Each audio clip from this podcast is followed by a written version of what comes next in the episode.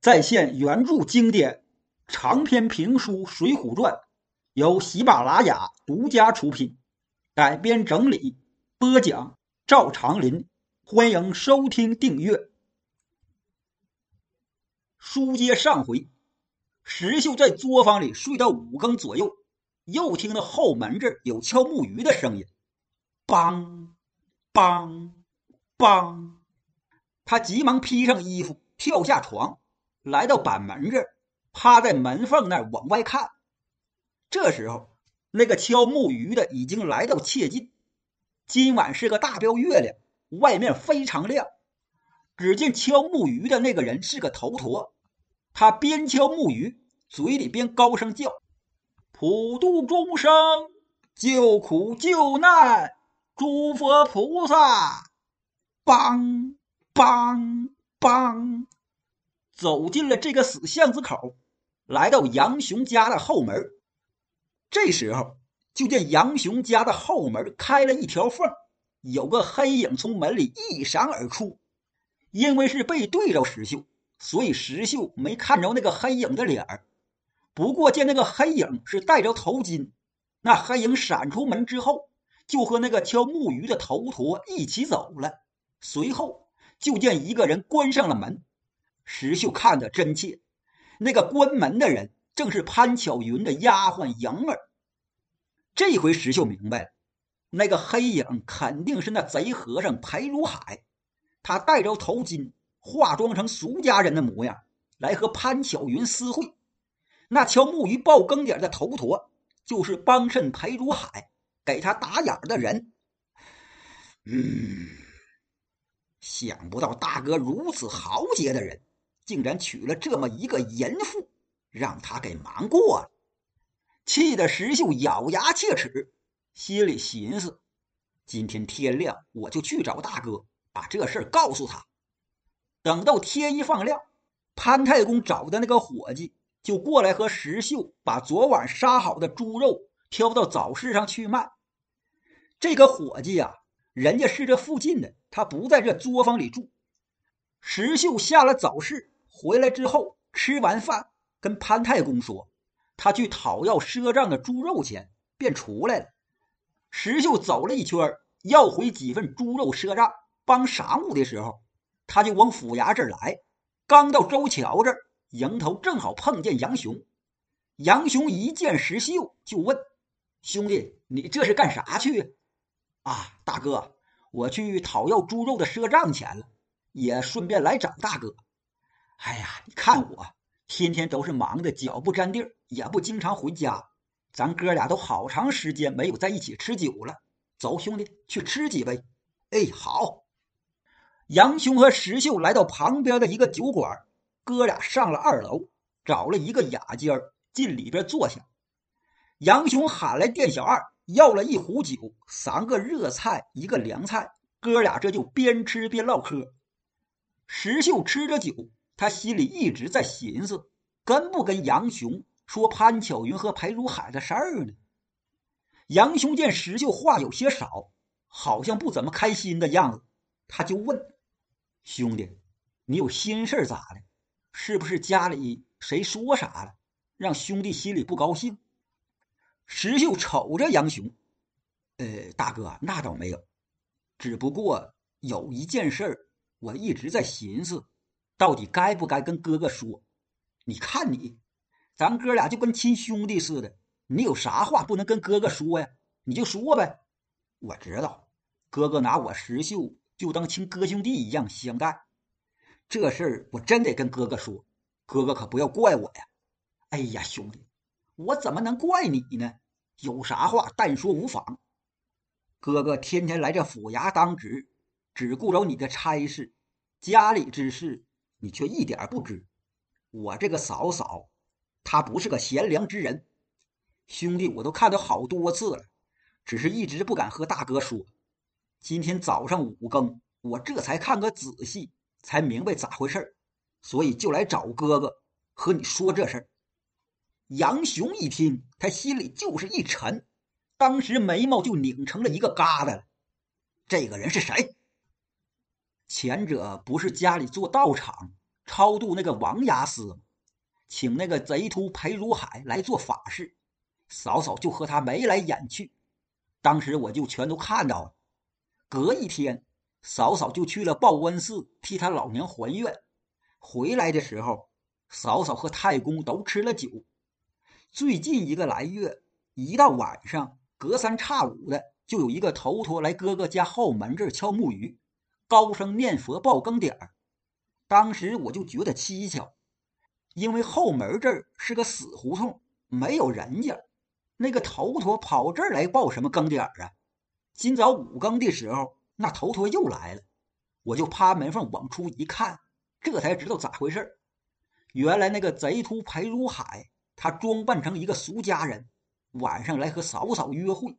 他听到木鱼声，就从哥哥家出来，跟那个头陀回走。哥哥。潘巧云这等淫妇，你还要她干啥呀？只气得杨雄眉毛直竖，眼睛圆睁。这贱人怎敢如此？大哥且息怒。嗯，大哥，俗话说，捉贼要赃，捉奸要双。如果不当场拿住这俩狗男女，他们肯定不能承认。你今晚回家之后。啥话都不要说，就和每天一样。就说明天还要来府衙当值，那贼徒肯定还得来。到半夜你就回来敲门，那贼徒必然得从后门跑。到时候我就把他抓住，任凭哥哥你处置他俩。好，哥哥就听你的。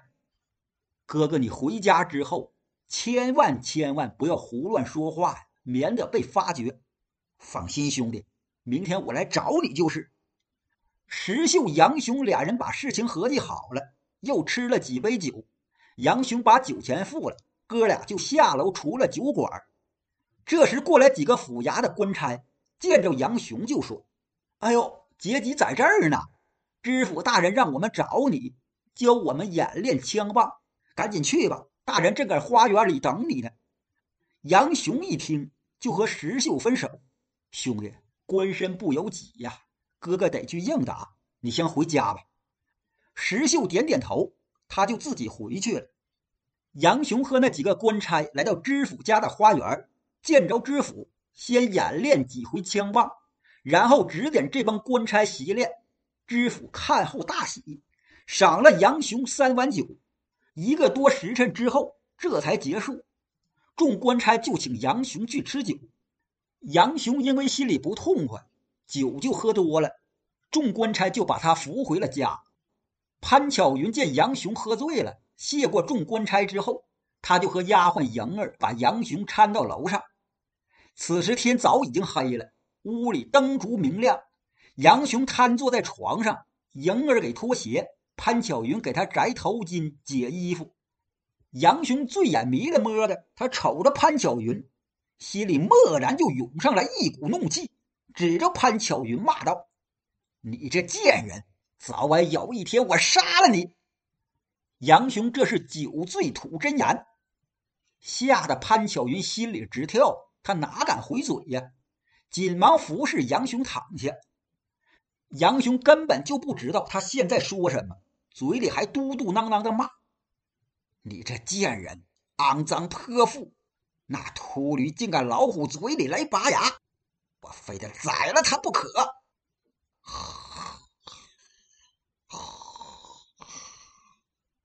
打起了呼噜，潘巧云一颗心砰砰乱跳，大气儿也不敢喘，就这么坐着，一直等杨雄睡着。职业习惯，次日五更左右，杨雄就醒了，他口里渴，就要水喝。潘巧云急忙给倒杯水，递给杨雄喝了。杨雄见潘巧云穿着衣服，他很是吃惊：“你昨晚没脱衣服睡？你吃的烂醉，我怕你吐，哪敢脱衣裳？只是在你的脚后迷瞪了一夜。我醉酒，没说什么不着边际的话吧？”潘巧云哪敢学杨雄昨晚说的那话呀？没有，你酒性好，吃醉酒。就是睡觉，哦，哎，对了，挺长时间了，没跟石秀兄弟吃酒了。我这也忙，你就在家里安排请他吧。潘巧云这时候就不回应杨雄的话了，坐在床上，抽的上。怎么了？这是？昨晚我吃醉酒，惹着你了？那都没有。潘巧云擦着眼泪。既然没有，那你哭什么？潘巧云还是抽抽搭搭，不回杨雄的话。杨雄着急了，就追问：“ 我爹娘当初把我嫁给王押司，是指望一竹竿插到底，哪知他半路上就去了。现在我又嫁给你这个豪杰，认为你也是个好汉，有事能给我做主。可不想。”你却不是这样的人，你这说啥话呢？有谁欺负你？我没给你做主。我本来是不想说的，可又怕你着了他的道。要是说，又怕你忍着气。到底是什么事儿？谁敢欺负你？你说出来。我说出来，你可别气坏了身子。还能有谁呀？就是你这个结拜的这个义弟呗。他来到咱家，一开始还挺好，可后来就不是他了。你当时在家待的时间少，他见你不在家，就经常挑逗我说：“哥哥今天又不回来了，嫂嫂你一个人睡多寂寞呀。”这话呀，他都说过好几回了。我当然不搭理他，这个倒不说了。昨天早晨我在厨房里洗脖颈。他从后面过来，看见没人，就从背后伸只手来摸我胸前，嘴里还说：“嫂嫂，你可有身孕了。”被我给打掉了手。我本来想声张，可又怕左右邻居笑话，说你的闲话。可下子等你回来了，你却烂醉的像一滩泥，我怎么敢和你说呀？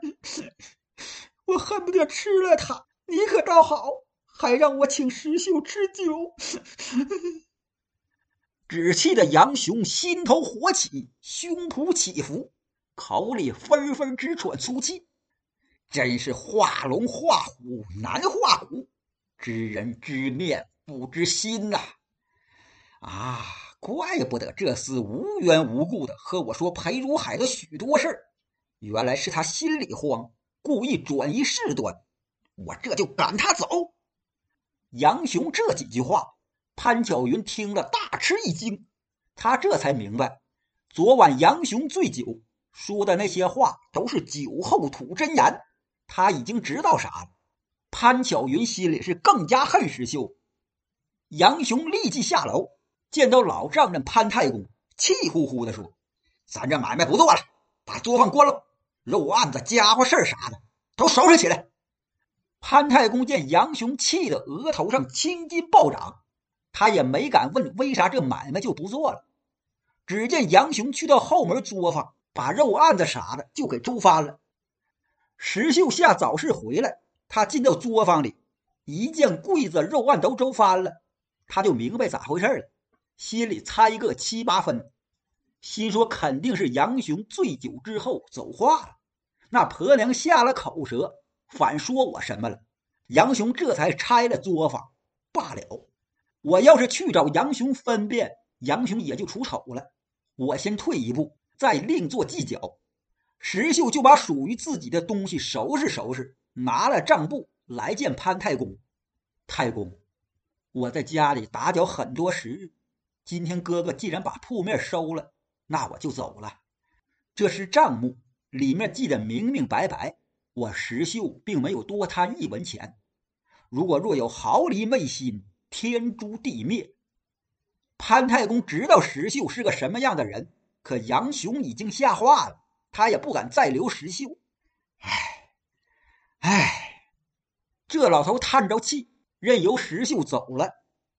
石秀拿着包裹，腰里别着一把解腕尖刀，走出杨雄家。他并没有远走。而是找了一家客店坐了下来。原来石秀寻思，我不能就这么走了。杨雄这是一时听信了那婆娘的话，心里怪我。他和我结义，既然我已经知道这事儿了，那我就得管，要不然日后杨雄必然被那婆娘给害了性命。我必须得把这事儿给他弄个清楚明白，让杨雄知道是咋回事儿。